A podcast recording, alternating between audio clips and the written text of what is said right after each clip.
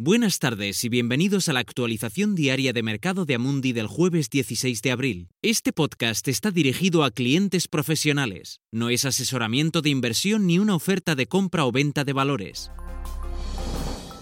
Los mercados de acciones parecen encontrarse en un estado de ánimo mixto perdiendo la euforia de los últimos días frente a algunos de los peores datos económicos jamás vistos. El daño real causado por los bloqueos pandémicos de COVID-19 parece hacerse cada vez más visible en todo el mundo. En Estados Unidos, el índice manufacturero de la Reserva Federal de Nueva York se desplomó a menos 78 en abril, mucho peor que la cifra de menos 35 esperada. Las ventas minoristas estadounidenses bajaron en marzo un 8,7%, mientras que en el Reino Unido cayeron un 4,3%, la peor cifra registrada.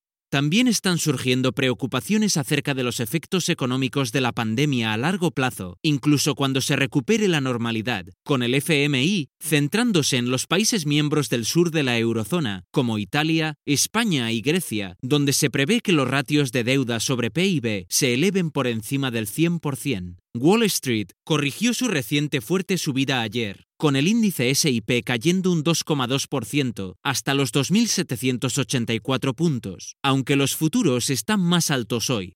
Los mercados asiáticos también a la baja, con la preocupación por la magnitud de las consecuencias económicas de la pandemia del coronavirus pesando sobre el sentimiento de mercado. Sin embargo, la renta variable europea parece registrar una apertura positiva, con el anuncio de varios países de posibles plazos provisionales para relajar algunas de las medidas de cierre más estrictas. Alemania, considerada por muchos uno de los países europeos más eficaces en la lucha contra el COVID-19, pronto reabrirá algunas tiendas y escuelas. En Reino Unido, se espera que el gobierno renueve el bloqueo durante otras tres semanas. Pero la pregunta acerca de qué hacer a continuación y cuándo podría suceder tiene una agria dimensión política en Estados Unidos, con el presidente Trump pudiendo anunciar hoy directrices sobre la reapertura de la economía, incluso cuando muchos gobernadores estatales creen que es demasiado pronto para hacerlo. Las compañías siguen tomando medidas defensivas para protegerse de lo que sin duda parecen ser unos meses muy difíciles, con los bancos más importantes provisionando miles de millones de dólares frente a impagos de préstamos y una amplia gama de empresas captando liquidez a través de emisiones de capital y deuda. Gracias por escuchar la actualización diaria del mercado de Amundi. Volvemos mañana.